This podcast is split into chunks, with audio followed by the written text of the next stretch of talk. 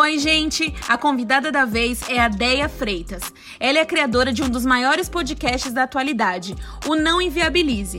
Famosa pelas histórias que compartilha dos seus ouvintes, Deia criou uma grande rede e fala sobre o início como podcaster e também sobre os planos que tem para o Não Inviabilize. Se liga só! Deia, primeiro eu quero te agradecer muito por participar do Gerúndio Pod.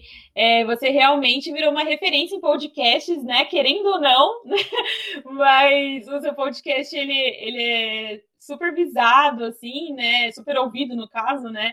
E eu vejo muitas histórias e me identifico muito com elas. Eu acho que você realmente é uma contadora de histórias, né? De fato, que é o que você vai falar mais um pouco aqui sobre o Não Inviabilize. E, mas é só para realmente deixar muito claro assim a minha gratidão de por participar, por toda a paciência aí nessa trajetória toda até a gente chegar. Finalmente! Finalmente! Finalmente. Estamos lutando contra o universo, mas ele não venceu dessa vez. Ah, né? tô feliz, tô feliz de estar aqui. Agora vamos que vamos. Agora vamos que vamos. Já, eu acho que pegamos uma brecha aqui do universo, agora vamos. Agora e... vamos. e é isso. E eu quero é, bater um papo com você muito relacionado a essa coisa de começar, né, projetos e, e, tudo mais. Você, a gente já conversou algumas vezes e você falou um pouco sobre toda essa iniciação do não inviabilize até ser o que é hoje, né? É, eu sei que tem muitas coisas ainda para trilhar, você tem outros projetos, né, junto com ele, enfim.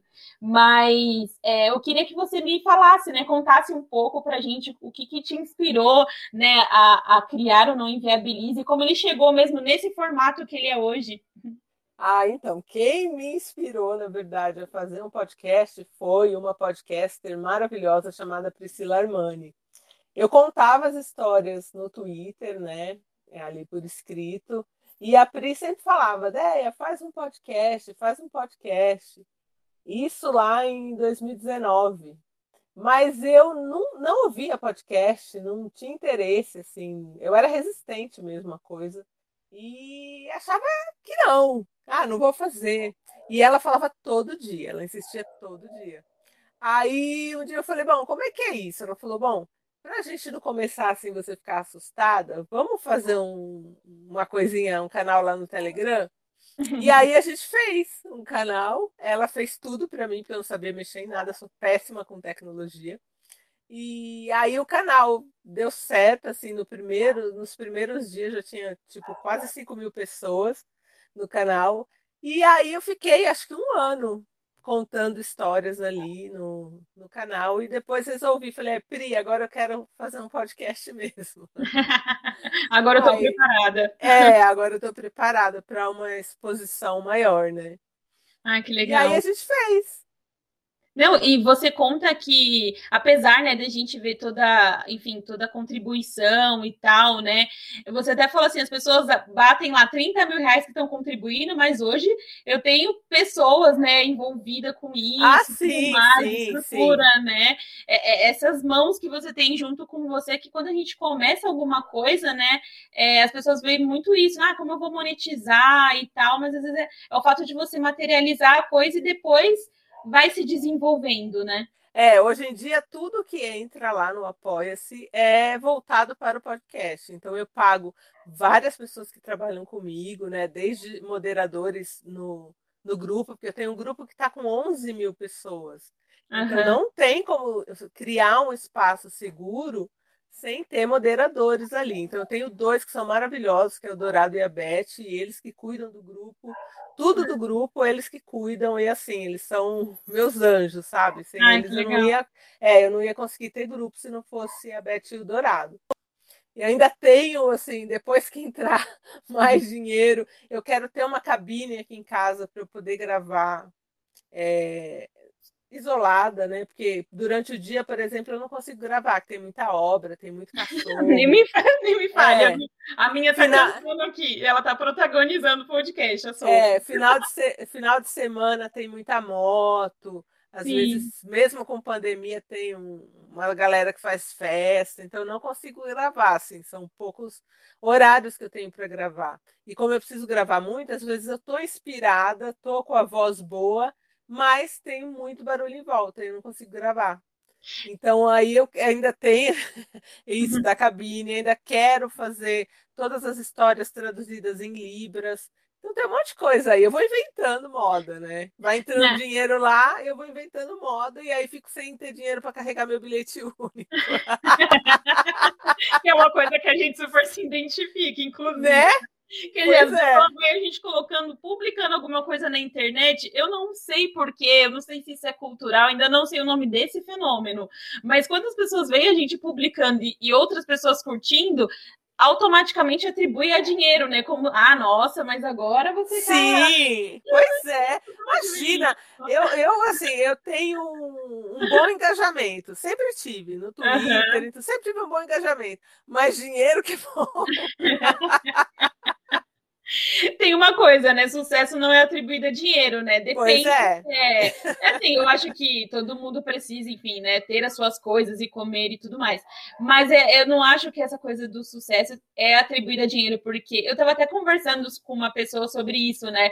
De que para a gente sonhar, a gente tem que, às vezes, ver aquilo, visualizar, né? Visualizar é você começar com algo que nem sempre vai estar tá naquela mega estrutura, nem sempre, quase nunca, né? Tipo, nunca. Ah, sim. Você sim. tem que começar, tipo assim, igual você, você começou, aí você começou a identificar que precisa ser mais inclusiva, né? Que aí precisa sim. de uma cabine, que aí eu acho que, mas isso é no Não, e aquelas que quer comprar cabine, mas eu não tenho computador.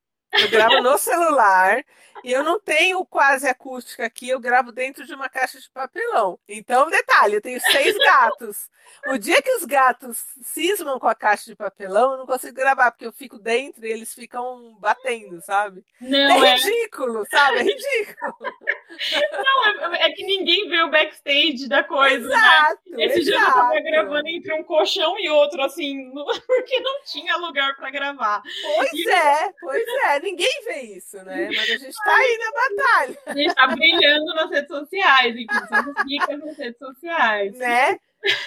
e eu acho que a, a, próxima pergunta é um pouco um gancho da anterior, né? De que para você o que, que é necessário para ser uma, uma, enfim, uma contadora de histórias, né? Criar esses conteúdos. Se é que tem um pouco desse, dessas ferramentas, né? Porque quando a gente fala do, do necessário, isso é muito relativo.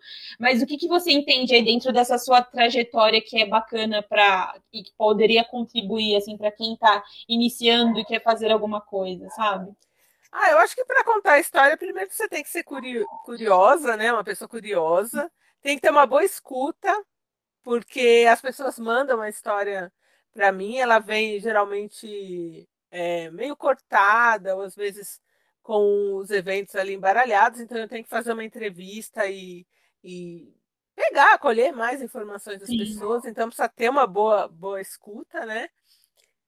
E só, e assim, depois eu fui atrás de fazer cursos, né, para aperfeiçoar mais a minha questão é, da escrita mesmo, né, das histórias, ter mais técnicas para escrever melhor. Mas para contar as histórias no podcast é tudo muito intuitivo, pelo menos eu faço assim, né? Não, não tem uma fórmula, assim, é tudo... e eu sou muito caótica em tudo. Então, eu não tenho, eu não tenho, eu, eu não tenho receita para nada, assim. Eu é. tenho o meu caos é um pouco para para porque assim, o meu maior medo, né, no gerúndio era não ter pautas, né? Eu queria, eu sabia o que eu queria falar, eu sabia que era uma parada legal, mas eu falei assim, vai ter uma hora que essas pautas vão acabar. E o que, que eu vou fazer? Como é que eu vou achar essas pessoas? E o negócio foi criando uma rede, assim, sei lá. Que... Ah, sim, vai surgindo, né?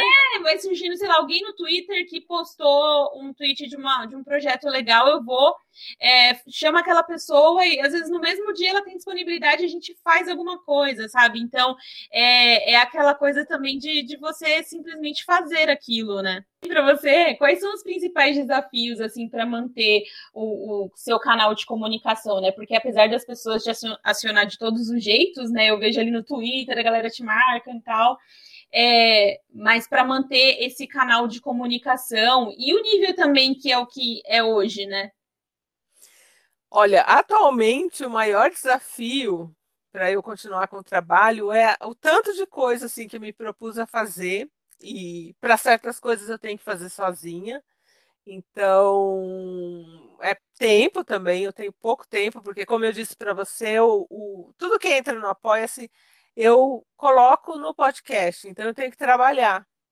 Uhum. E aí eu fico meio assim, atarefada demais, às vezes eu choro de cansaço.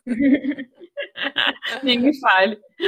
Então, meio que de estrutura tá ótimo assim para eu continuar com o trabalho, mas eu tenho que me organizar melhor para poder, sei lá, no futuro viver disso, sabe?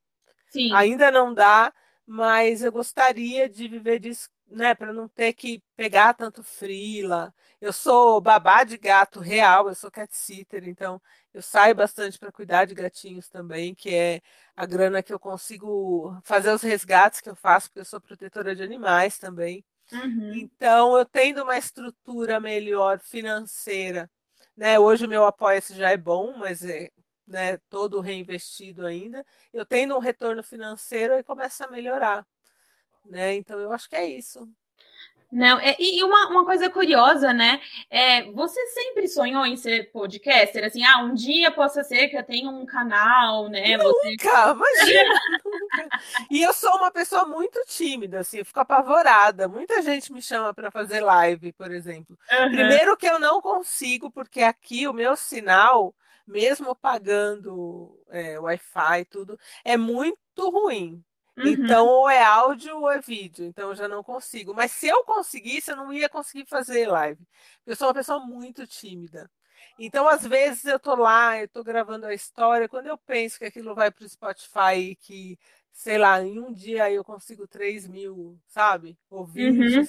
já me dá um pânico. Eu não paro muito para Sério? pensar nisso. Sempre É, pessoas me ouvindo, meu Deus. é, já me dá um pânico. Me dá um pânico. Assim, quando eu, quando eu olho os números do podcast, me dá um pânico. Porque eu falo, não é possível.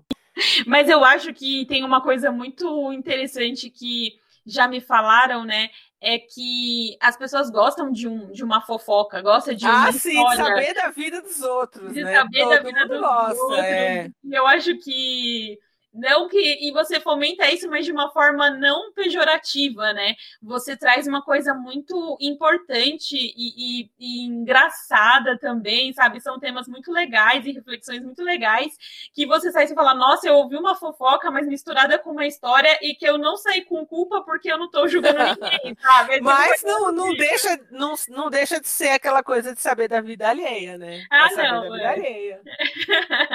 e você, e você, na verdade, você, é, entre aspas, mascara o nome das pessoas, né? Assim, você usa outros nomes. Sim, eu troco nomes, troco cidades, profissões também às vezes. Tudo para manter a privacidade mesmo, né, da pessoa. Não, mas é, é muito legal, assim. Eu quero te agradecer muito pela, pela sua participação, Deia, de, de verdade, assim, desde o começo, mesmo com tantas dificuldades que eu acho que só a gente que passou vai entender mesmo. Foi uma Mas- gincana, mas Foi uma conseguimos. gincana, uma coisa meio assim, doida, assim, foi uma gincana mesmo. Eu quero te agradecer demais e queria te falar para falar sobre os seus canais, onde o pessoal pode mandar as histórias, onde o pessoal pode te ouvir. Olha, meus canais todos não inviabilizem. Qualquer lugar que você colocar na busca, você acha. E para mandar histórias é no meu e-mail do Gmail, não inviabilize, arroba gmail.com. Ah, então é isso. Muito obrigada pela sua participação. Ah, eu que agradeço, adorei, assim, desculpa aí meus cães. Imagina, desculpa a minha, a minha, a, a minha cãozinha, que vale pelos seus seis.